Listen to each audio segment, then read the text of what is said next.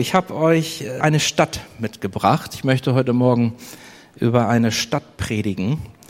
Das Thema dieser Serie lautet ja Weltbeweger. Habt ihr das schon vorgestellt? Und dann dachte ich, ich weiß nicht, ob ich die Welt so bewege, aber die Welt bewegt mich auf jeden Fall. Und ähm, ich sag mal so, neben der Not, die es überall gibt, gibt es auch eine geistliche Not. Gibt es sehr viele Menschen, die ohne Christus leben. Und was mich in dieser Welt oder auf unserer Welt auch bewegt, ist immer wieder dieser Moment, wenn ich Sonntagmorgens oder Samstagmorgens, wann immer Christen sich versammeln, in eine Gemeinde hineingehe.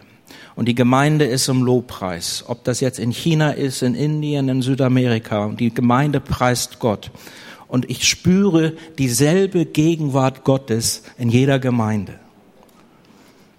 Und das auch, wenn ich in meine Gemeinde hier nach Bremen komme. Es ist ein unbeschreibliches Gefühl, weil es immer gleich ist. Weil es derselbe, derselbe Gott ist, den wir anbeten, der in uns wohnt. Und für mich ist das persönlich ein ganz starker Beweis, dass es Gott gibt. Und, und dass ich ihn so spüren und erleben kann, in aller Herren Länder.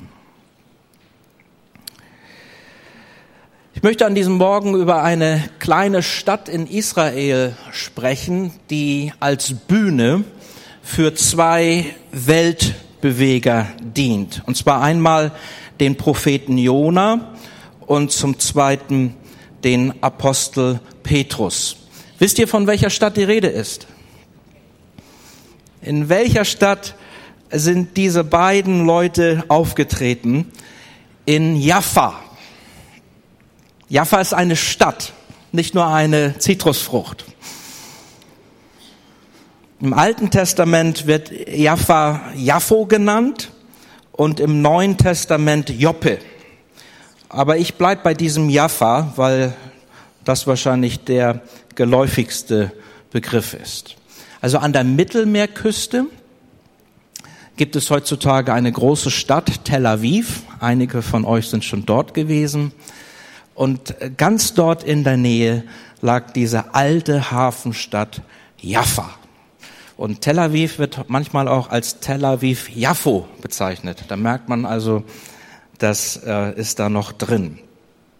Und in dem Küstenabschnitt Israels am Mittelmeer gelegen war Jaffa zur Zeit des Alten und auch des Neuen Testaments eigentlich der einzige größere Hafen, an dem Schiffe auch anlegen konnten. Und ähm, der erste, der dort ähm, die erste Erwähnung, die Jaffa äh, findet, äh, handelt von der Geschichte, wie König David und Salomo den Tempel in Israel gebaut haben.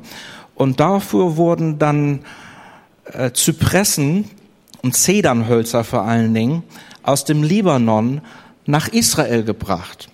Nun liegt Jerusalem im Gebirge hoch oben und äh, da wurden also entlang der Mittelmeerküste diese Hölzer dann verschifft. Die kamen nach Jaffa und von Jaffa ging es dann weiter nach Jerusalem. So, ähm, der erste Mann, der dort in Erscheinung tritt, ist der Prophet Jona. Ihr wisst, Jona ist derjenige, der vom Fisch verschluckt wurde, okay? Die Geschichte ist geläufig. Und für mich hat das auch eine kleine Geschichte, weil ich vor zehn Jahren auf unserer Gemeindefreizeit in Schweden eine Serie gepredigt habe über Jona. Einige unter euch können sich vielleicht daran erinnern, vor zehn Jahren, Phil, ja. Und äh, das hat sich so ein bisschen entwickelt und zwar wurde ich dann in Indonesien eingeladen, einen Grundkurs über Mission zu unterrichten. Und da habe ich den Propheten Jona genommen. Und dann habe ich daraus ein Unterrichtsfach entwickelt. Und das ist jetzt fester Bestandteil dort im Lehrplan, weil man sehr, sehr viel vom Propheten Jona lernen kann. Äh, und das hat halt auch seinen Ursprung bei mir in einer Bremer Gemeindefreizeit. Im Alten Testament sehen wir, dass Gott ein Herz für alle Menschen auf dieser Welt hat. Es ist nicht immer sofort ersichtlich, weil er sich eigentlich unter vielen Familien und Völkern eines herausgegriffen hat und mit dem Volk der Juden Heilsgeschichte geschrieben hat.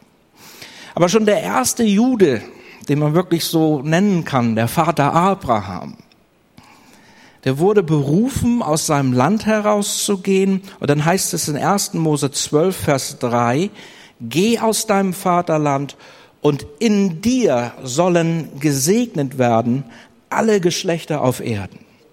Das heißt, Gott hat auf das Volk der Juden eine Berufung gelegt, nicht nur für sich selbst gesegnet zu sein, sondern Gott unter den Völkern bekannt zu machen und die Völker mit dem lebendigen Gott zu segnen. Leider war dieses Bundesvolk im Alten Testament zu sehr mit sich beschäftigt, als dass es ein Segen nach außen sein konnte. Und es ist erstaunlich zu sehen, dass Gott dieses Volk immer weiter führte, bis dann Jesus tatsächlich geboren wurde und es eine gewisse geistliche Reife erlangt hatte, um solche eine Offenbarung auch tragen zu können. Äh, zum Beispiel haben die Juden während des Alten Testaments jahrhundertelang mit dem Götzendienst gekämpft. Es war eine ganz große Versuchung. Die Völker um sie herum, die hatten allerlei Götzen und, und Kulte und Fruchtbarkeitsriten. Und die Juden waren sehr, sehr in der Versuchung, dort mitzumachen. Und irgendwann wurde ihr Land dann von einer feindlichen Armee überrannt. Sie wurden gefangen, weggeführt. Das nennen wir das Exil. Und als sie aus dem Exil wiederkamen, da war das Problem mit dem Götzendienst erledigt. Es kam danach nicht mehr vor. Und so führte Gott das Volk der Juden von einem Schritt zum anderen, bis dann Jesus tatsächlich in ihrer Mitte geboren wurde. Die Großmacht damals hieß Babylon und diese babylonische Großmacht wurde dann abgelöst von einer anderen, die Assyrien heißt. Und die Assyrer waren grausame Eroberer, äh, die haben keine Gefangenen gemacht, sie waren für die umliegenden Völker ein Schrecken und natürlich auch für das kleine Volk der Juden. Nun möchte ich, dass wir miteinander eine Bibelstelle lesen, und zwar aus 2. Könige 14, die Verse 23 bis 25. 2. Könige 14, 23 bis 25. Das ist schön, wenn ihr dazu aufsteht.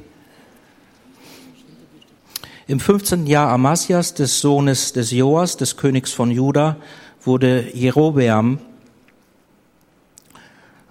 der Sohn des Joas, König über Israel in Samaria und er regierte 41 Jahre lang. Er tat aber, was böse war in den Augen des Herrn und ließ nicht ab von allen Sünden Jerobeams, des Sohn Nebats, der Israel zur Sünde verführt hatte. Dieser eroberte das Gebiet Israels zurück, von Lebohamad an bis an das Meer der Arava, nach dem Wort des Herrn, des Gottes Israels, das er geredet hatte durch seinen Knecht Jona, den Sohn Amittais, den Propheten aus, aus Gad Hefer. Amen. Danke, ihr dürft euch widersetzen. Das ist derselbe Jona, der vom Fisch verschluckt wurde. Und es ist die erste Erwähnung seines Namens in der Bibel. Und hier ist ganz interessant festzustellen, das lernen wir nicht durch das Buch Jona, sondern nur durch diesen Text, dass Jona 750 Jahre vor Jesus eine erste Karriere hatte. Und zwar lebte er in Israel und er hat ähm, prophezeit während einer Zeit großer wirtschaftlicher Not und der Bedrängnis durch andere feindselige Armeen hat er prophezeit, Gott wird unser Land wieder groß machen. Gott wird die Grenzen, die jetzt so immer näher gekommen sind, wieder erweitern. Er wird Judäa und Israel wieder zu seiner äh, ehemaligen Größe und Herrlichkeit zurückführen. Und das hat der Jona dort so gesagt und wahrscheinlich hat ihm kaum einer geglaubt. Aber natürlich hörte sich seine Botschaft sehr gut an, denn sie war patriotisch, sie war auch ein Stück weit sicherlich nationalistisch. Und er hat dort immer wieder das Volk aufgefordert zu glauben und zu sehen, dass Gott mit Israel ist, dass etwas Großes passieren wird, dass ein König kommen wird und der wird alle Feinde in die Flucht schlagen. Jonas Prophezeiung bewahrheitete sich und erfüllte sich nach wenigen Jahren. Ein neuer König kam an die Regierung, Jerobeam der Zweite. Es war ein erfolgreicher Feldherr und die Grenzen waren dann wiederhergestellt. Und nun müsst ihr euch vorstellen, der Prophet Jona war zu der Zeit sicherlich der gefeiertste Mann in ganz Israel, oder nicht? Das ist der Mann Gottes, der das vorausgesagt hat.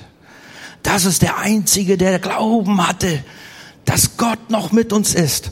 Und wie hat er Recht behalten? Die Leute waren begeistert. Er war sicherlich so ein so ein, so ein geistlicher Promi zu der Zeit und hatte äh, sehr viel Gunst beim Volk. Dieser selbe Mann Jona wird aus seinem Ruhm herauf, herausgerufen und Gott sagt zu ihm, Jona, geh nach Ninive, geh in die Hauptstadt der Assyrer und sag ihnen, dass sie umkehren sollen. Und Jonah denkt, wie bitte? Zu meinen Feinden? Zu den Leuten, die so grausam sind? Gott, ich bin der Prophet Israels, ich bin hier der Patriot. Ich kann doch nicht zu unseren Feinden gehen. Am Ende erbarmst du dich noch über unsere Feinde. Das wäre das Schlimmste, was es gibt.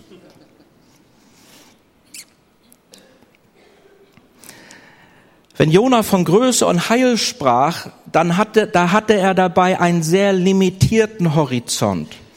Seinesgleichen, ja, die darf Gott bitteschön segnen. Fremde, andere Völker, gar die Feinde Israels, auf gar keinen Fall darf Gott solche Leute segnen.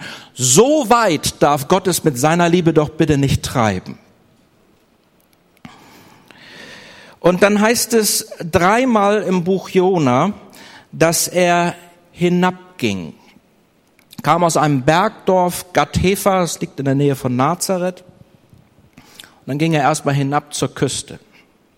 Das zweite Mal heißt es, dass er hinabging in das Schiff hinein, mit dem er vor Gott flüchtete.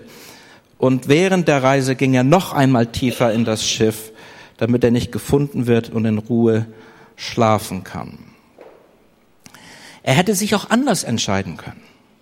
Er kommt nach Jaffa und er sieht das Schiff dort. Der sucht ein Schiff, das ihn nach Westen bringt. Genau in die entgegengesetzte Richtung von dem, was Gott wollte.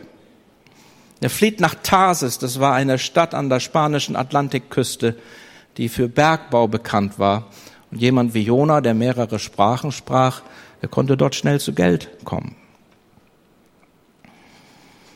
In Jaffa kann er sich aber auch noch einmal anders entscheiden, und zwar ein Schiff nach Süden zu nehmen, um die arabische Halbinsel herum, um nach Ninive zu gelangen. Es gab damals zwei Wege, um nach Ninive zu kommen. Man konnte mit einer Kamelkarawane durch die Wüste reisen oder mit Schiffen über das Meer und dann den Fluss hinauf. Jona ging aber hinab in Jaffa und er redete kaum mit seinem Gott. Das erste Mal, dass wir Jona richtig reden hören zu Gott, das ist im Bauch des Schiffes. Äh, Im Bauch des Fisches, entschuldigt. Äh, in Indonesien können die Studenten nach dem Unterricht Kritik üben am Dozenten. Dann kriege ich so kleine Zettel. Sie dürfen auch sagen, was man gut gemacht hat.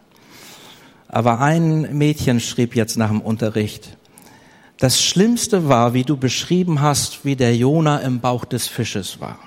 So etwas Abscheuliches habe ich noch nie gehört, hat sie geschrieben. Und bitte erzähl das nicht wieder, wenn du noch mal hierher kommst.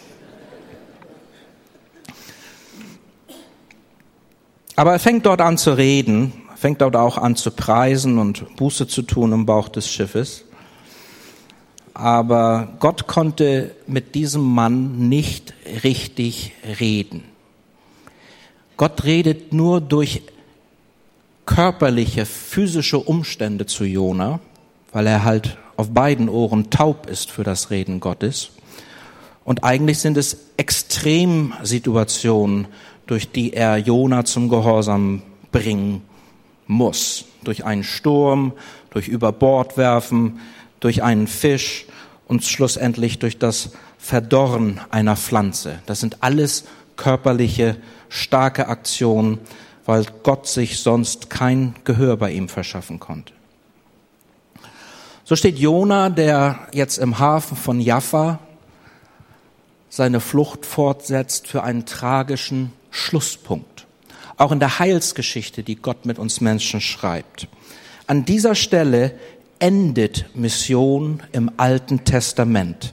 Danach unternimmt Gott keine andere Initiative mehr, bis er an selber Stelle in Jaffa 700 Jahre später die Geschichte noch einmal neu aufgreift. So, jetzt möchte ich ähm, sagen, dass es natürlich viele Gründe dafür gibt, dass der Jona weglief. Und Gott hat es sicherlich nicht gefallen, dass er einen in einen Fisch hineinstecken muss, damit wir gehorsam werden. Gott arbeitet heute anders. Er erfüllt uns mit seinem Heiligen Geist und der Heilige Geist in uns schenkt uns einen Drang, Gott gehorsam zu werden. Und wir missionieren nicht aus einem Zwang heraus, sondern aus einem Instinkt heraus, weil Paulus, äh, weil Petrus und Johannes sagten, wir können ja gar nicht anders als von Christus reden. Das ist wesentlich besser als dieses ganze Spektakel, das der Herr mit dem Jonah hier durchexerzieren musste. Es ist aber noch etwas anderes da, was man bei Jona lernen kann. Und das ist die Abwesenheit von Barmherzigkeit in seinem Leben.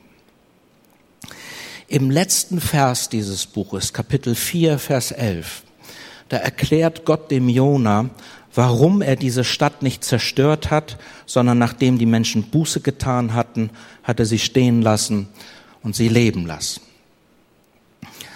Jona konnte für andere Menschen nichts empfinden. Als er die Menschenmassen in Ninive gesehen hat, da hat er sie als seine Feinde angesehen. Und er war ein exzellenter Gerichtsprediger, weil er von Natur aus ein zorniger Mann war. Und wenn du einen zornigen Mann noch mal durch einen Fisch schickst für ein paar Tage und der dann dort ankommt, ja, die Leute haben ja einen Schrecken schon allein beim Hinsehen bekommen.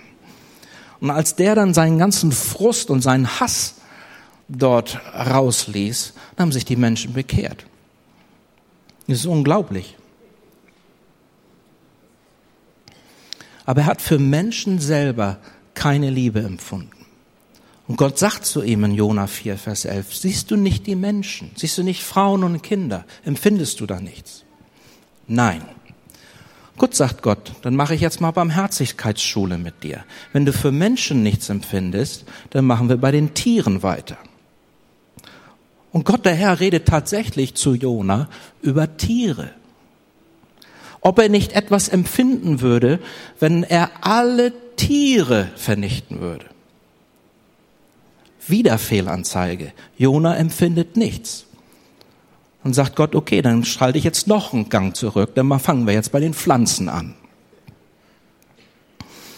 Und da wuchs ja eine Staude über seinem Kopf und es heißt dort, ach, er war so hoch erfreut, dass die Pflanze über ihm wuchs.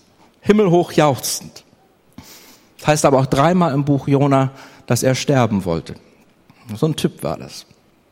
Als die Pflanze verdorrt, da hat Gott seine Barmherzigkeits Lektion. Jetzt hat der Mann keinen Schatten mehr und die Sonne brennt ihn auf den Pelz. Und er fängt an zu klagen. Und er klagt wegen dieser Pflanze und er sagt, ich habe meinen Schatten nicht mehr. Und Gott sagt, ja, jetzt fängst du an, etwas zu empfinden. Aber für Tiere und Menschen empfindest du nichts. Das war die Barmherzigkeit Gottes, die er dort mitteilen wollte. Zweiter Punkt. Das war jetzt die erste Karriere Jonas. Zweiter Punkt. Gott liebt Hafenstädte. Amen. Amen. Gott liebt Hafenstädte. Ja, ich habe da was gefunden. Das hat mich äh, zutiefst bewegt. Die erste Gemeinde, die wurde in Jerusalem geboren, im Bergland. Und der Heilige Geist fiel in Jerusalem. Jerusalem hat Jahrtausende alte Verheißung. Es ist das Zentrum geistlichen Handels Gottes in dieser Welt, Jerusalem. Deswegen fährt der Andi da ab und zu mal hin. Wenige Jahre ist die Gemeinde alt und Jerusalem ist nicht mehr das Zentrum. Die Initiative geht nicht mehr von Jerusalem aus. Was ist das Zentrum der Urgemeinde? Eine heidnische Stadt in Syrien, Antiochien. Und Antiochien liegt am Orontes-Fluss, der ins Mittelmeer fließt. Und dort war eine Gemeinde so gut aufgestellt, die hatten alles, die hatten ein hervorragendes Team, wo die Apostel und Leiter und Propheten und Evangelisten und Hirten, die waren alle da. Gut versorgte Gemeinde, aber eine Gemeinde, die sich nach außen krempelte. Und dort entstand der Plan, das ganze römische Reich für Jesus zu gewinnen. Das war in einer heidnischen Hafenstadt. Das war das Missionszentrum im Neuen Testament. Es hat in der Geschichte der Kirche immer wieder Aufbrüche gegeben, wo Gemeinden von Gott erweckt worden sind und diese Gemeinden dann in die Welt hineingewirkt haben. Weltbewegergemeinden sozusagen. Die meisten dieser Gemeinden liegen an Flüssen und Ozeanen. Das habe ich herausgefunden. London. Viele Missionsgesellschaften in London, in Hamburg, in Rotterdam, Los Angeles. Die Pfingstbewegung, der wir angehören, die hatte ihren Ursprung in einer schwarzen Heilungsgemeinde und Heiligungsgemeinde, Heilungs- und Heiligungsgemeinde. Dort fiel im Jahr 1906 der Heilige Geist. Und diese kleine Gemeinde in der Azusa Street, die war nur 200 Meter vom Los Angeles Fluss entfernt, der dann in den Los Angeles Hafen floss. Und diese kleine Gemeinde in Los Angeles, die sandte in den ersten zwölf Monaten ihrer Erweckung 50 Missionare in die Welt. Ja. Denkt daran, wenn der Geist Gottes fällt, dann ist nicht nur charismatische Spielwiese, sondern dann ist auch immer Mission mit dabei. Die größte Missionsgesellschaft der Welt zurzeit ist äh, Jugend mit einer Mission mit 15.000 festen Mitarbeitern. Hauptquartier ist auf Hawaii. Da ist auch viel Wasser rumrum. Umzu, muss ich hier sagen. Sorry. New York, dann wurde ich nach Vladivostok eingeladen. Und ich bin nicht erstaunt, was Gott in Vladivostok tut. Weil es die größte Hafenstadt im Osten Asiens ist, an der Landmasse. Und weil dort sehr viele Kulturen zusammenkommen. Der Leiter, Pastor Roman, den ihr gesehen habt, die Mutter kommt aus Litauen und der Vater kommt aus Nord, äh, die Mutter kommt aus Nordkorea und der Vater kommt aus Litauen. Viele viel, verschiedene Kulturen treffen sich in Hafenstädten. Und das ist ein Milieu, in dem das Evangelium nur so blüht. Gott hat euch in diese Stadt hineingepflanzt mit einer Berufung, dass ihr als Bremer Gemeinde in die Welt hinaus das Evangelium bringt. Das ist die Berufung, die Gott auf diesen Ort gelegt hat, auf Bremerhaven und auf Bremen. Der Hochseehafen ist ja ein Bremerhaven, aber früher, als die Schiffe noch kleiner waren, äh, da, da sind viele Schiffe hier nach Bremen gekommen. Jetzt wird ja neu gebaut in der Speicherstadt, heißt das so? Überseestadt, ja. Und da waren früher also, das, das war ein richtig großer Hafen. Richtig viel größer als heute. Es gibt Missionswerke, die von Bremen aus hier gegründet worden sind und die Leute in alle Welt gesandt haben. Ich habe drei Stück auf dem Internet, im Internet gefunden, weil Gott diese Berufung auf diese Stadt gelegt hat. Gott möchte von Bremen aus die Welt bewegen. Jetzt kommen wir zum letzten Punkt und das ist der Petrus. Der Vater von dem Apostel Petrus im Neuen Testament, der hieß Jona.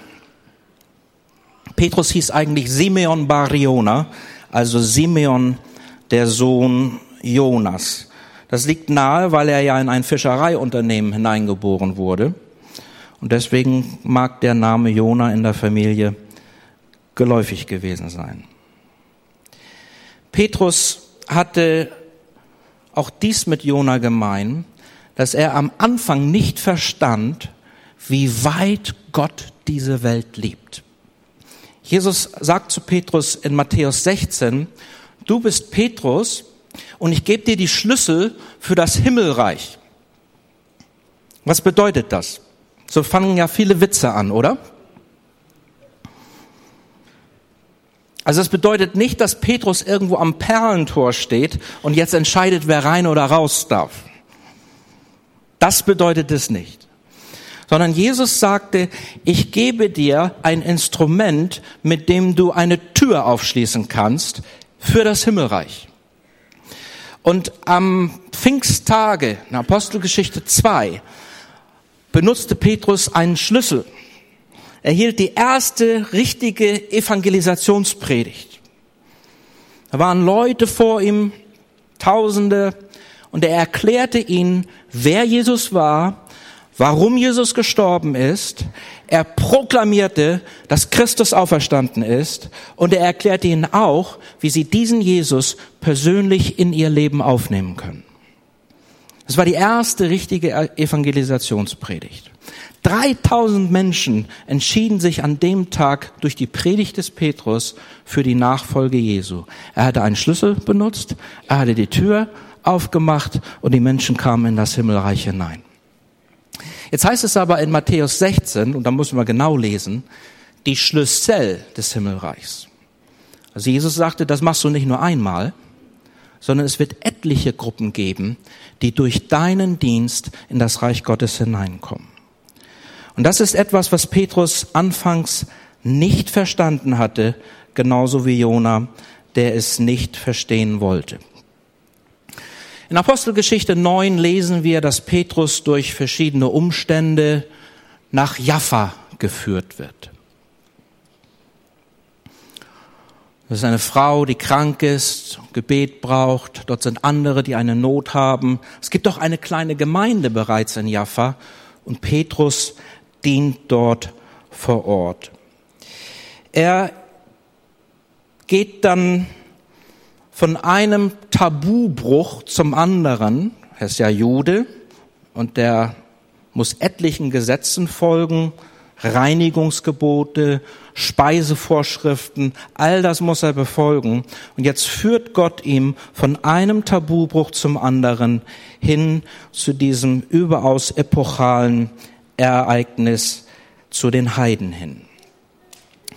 Petrus ist Gast bei einem Gerber. Seid ihr schon einmal in der Nähe einer Abdeckerei gewesen? Das riecht nicht so gut. Und äh, meistens sind Abdeckereien, wo also Tierkadaver zum Beispiel gekocht werden und wo Leder zubereitet wird, sind häufig irgendwo, wo viel Wind weht. Und ähm, der Gerber hier in Apostelgeschichte 9, der befand sich am Strand. Und wenn es dann dort einen ablandigen Wind gab, dann wird er seine Kessel geheizt haben, damit der Wind nicht in die Stadt hineinkommt. Jetzt heißt es in Apostelgeschichte 9, in Jaffa, am Strand, dort logierte der Apostel Petrus. Dann heißt es, dass er im Haus dieses Gerbers auf das Dach stieg.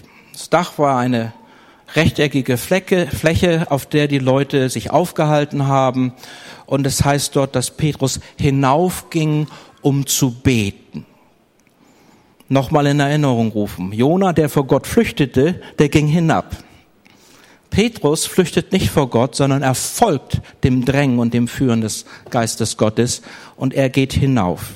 Er geht dort in äh, das Gebet und während er betet, sieht Petrus eine Vision, ein Taggesicht. Und dort wird ein Segel hinabgelassen in dieser Vision und die Segel in der damaligen Zeit, heute noch teilweise so gemacht, die wurden aus ägyptischer Baumwolle gefertigt, die rot ist. Und als Petrus dieses Segel sah, wusste er gleich, was Gott jetzt äh, im Schilde führt. Also Gott sagt Petrus, jetzt geht's los. Jetzt werden hier die Segel gesetzt im Namen Jesu und ich habe eine Reise für dich. In diesem Tuch sieht Petrus jetzt allerlei Getier viele verschiedene Reptilien und was da kreucht und fleucht. Und Gott spricht zu ihm und er sagt, schlachte und iss. Und Petrus als guter Jude, der all diesen Speisevorschriften gehorchen musste, sagt, Herr, niemals im Leben ist irgendetwas Unreines in mich hineingekommen. Auf keinen Fall. Und Gott sagt dreimal zu ihm, schlachte und iss. Und er sieht all diese Tiere. Für Jona brauchte Gott nur einen Fisch, um ihn nach Ninive zu bringen, aber für Petrus brauchte er einen ganzen Zoo, um ihn zu den Heiden zu führen. Und äh, durch alle diese Dinge vorbereitet, reist Petrus dann in eine andere Stadt. Er reist von Jaffa weg nach Caesarea und er kommt dort in das Haus eines Mannes, der heißt Cornelius. Und dieser Cornelius war ein richtiger Heide, ein unbeschnittener Römer. Er war auch ein Offizier der Besatzungsarmee, also wirklich Feindbild. Aber Petrus ist so gedrungen vom Geist Gottes und Gott hat ja auch so viel vorbereitet schon, dass er merkt, ich bin hier am richtigen Ort. Und während er dort jetzt in das Haus hineinkommt und anfängt zu sprechen, erzählt er sicherlich von Jesus, wie er Jesus kennengelernt hat, was Jesus getan hat, wie er starb. Und während Petrus spricht, unterbricht ihn Gott. Du kannst Jesus fast schreien hören im Hintergrund, ich kann nicht mehr warten. Und der Geist fällt auf diese Heiden die fangen an, in Zungen zu sprechen, fangen an zu prophezeien, fangen an, in Gott sich zu freuen. Und Petrus kratzt sich am Kopf und denkt, ja, das ist ja genau wie bei uns.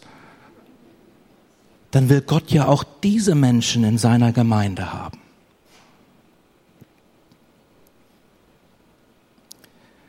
Deutsche Theologen haben einen Begriff, Begriff geprägt, der heißt Ordo Salutis. Das können nur Deutsche machen. Es bedeutet die Ordnung des Heils. Das heißt, wenn ein Mensch Christ wird, dann haben bitteschön bestimmte Abläufe und Ereignisse im Leben dieses Menschen stattzufinden. Da muss der Glaube sein, jemand soll Buße tun, dann kommt die Taufe vielleicht. Manche rechnen auch diese Geistestaufe noch dazu. Also alles so nach einer gewissen Ordnung. Und Gott hat hier in der Apostelgeschichte 11 diese Ordnung kräftig durcheinandergewirbelt. Niemand legt den Heiden die Hände auf. Dann hätten, hätten sich die Juden auch verunreinigt. Aber Gott sagt sehr klar, ich möchte diese Menschen in meiner Gemeinde haben. Die Frage, die sich an dieser Hafenstadt Jaffa erzündet, ist die Frage nicht, wie groß ist die Gemeinde, sondern wie weit ist die Gemeinde. Wer gehört dazu? Wer darf dazuhören? Wen meint Gott? Und die Antwort ist natürlich so einfach.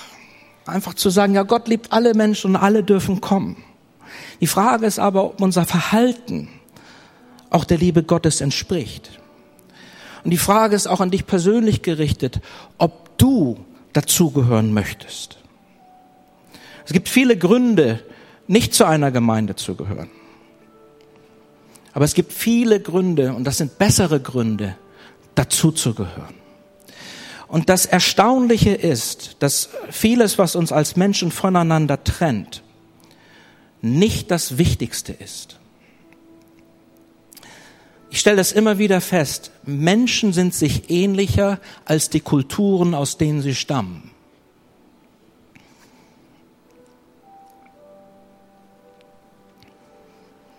Als Gemeinde haben wir nach Apostelgeschichte 1, Vers 8 einen dreistufigen Missionsauftrag.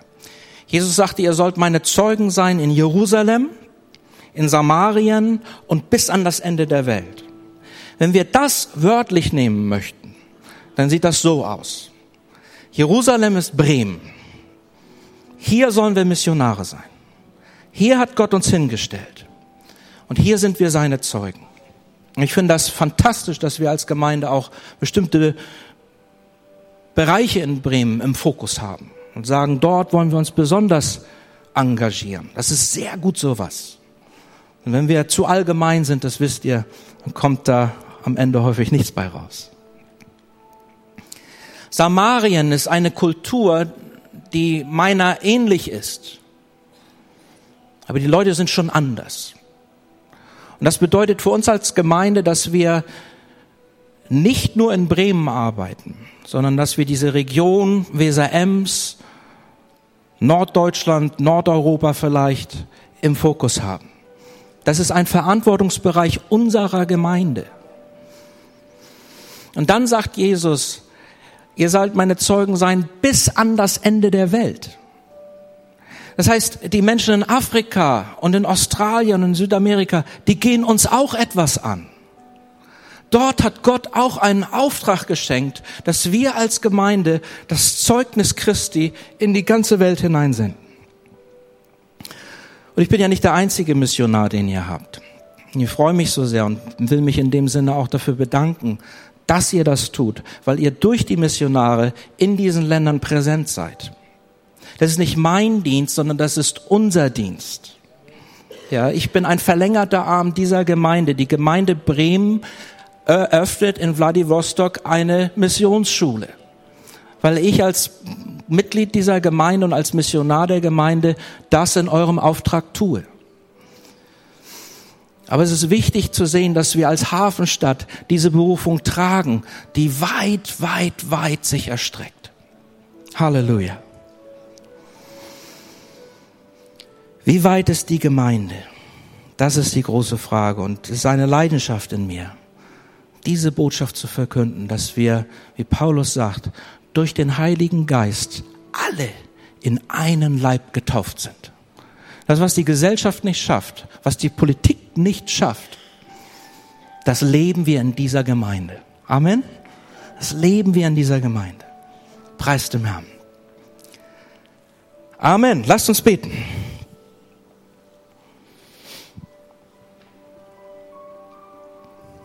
Herr Jesus, ich danke dir für die Stadt Bremen.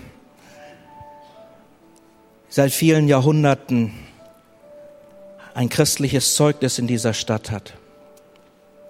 Im achten Jahrhundert sind zwei Priester in Bremen erschlagen worden, weil so heißt es in den alten Annalen, sich die Heiden in Bremen der Missionierung widersetzt hatten.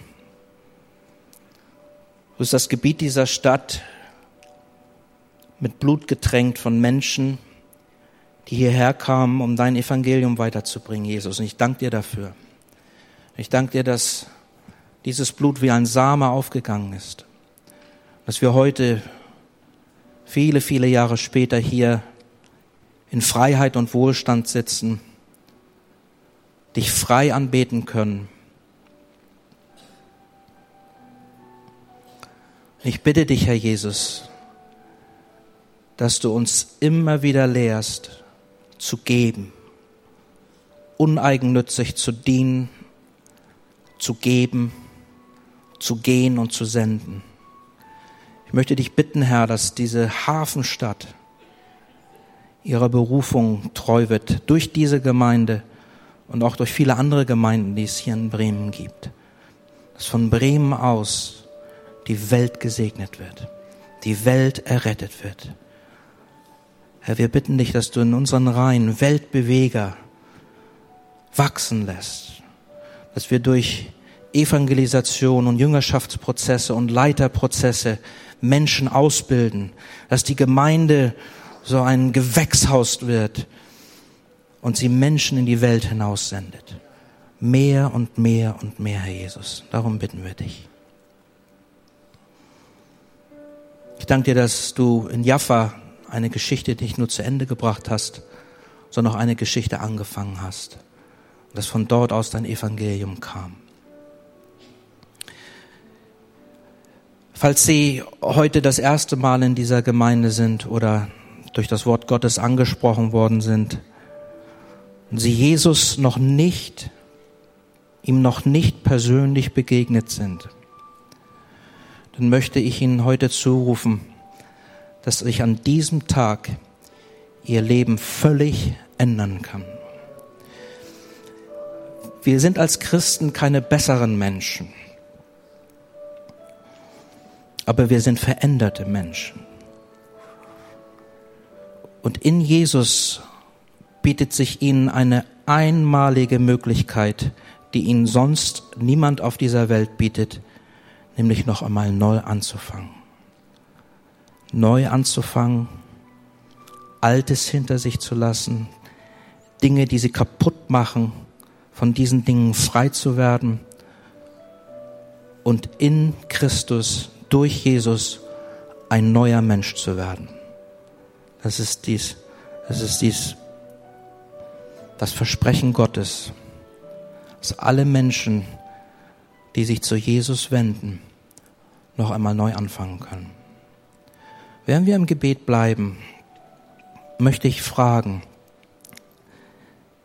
ist hier heute Morgen jemand, der sagt, ich möchte diesen Jesus kennenlernen? Dann bitte ich nur um ein kurzes Handzeichen, dass Sie kurz Ihre Hand heben ich werde Sie nicht nach vorne rufen, nur ein kurzes Handzeichen, dass Sie sagen, jawohl, dieser Jesus, an dem bin ich auch interessiert. Danke. Das, was ich heute Morgen gehört habe, das hat mich berührt. Ich bitte Sie, dass Sie nach diesem Gottesdienst äh, zu dem Kreuz kommen. Hier vorne ist dieses große hölzerne Kreuz. Hier wartet jemand auf Sie, mit dem können Sie ein persönliches Gespräch führen und Jesus in ihr Leben einladen. Herr Jesus, ich bitte dich, dass du uns jetzt bewahrst, auch auf dem Nachhauseweg, dass du uns eine Kraft und Freude schenkst, für dich im Alltag Christ zu sein, in unseren Familien, Schulen, an unseren Arbeitsplätzen. Stärke du uns dort, Herr Jesus, und sei du bei uns. Amen.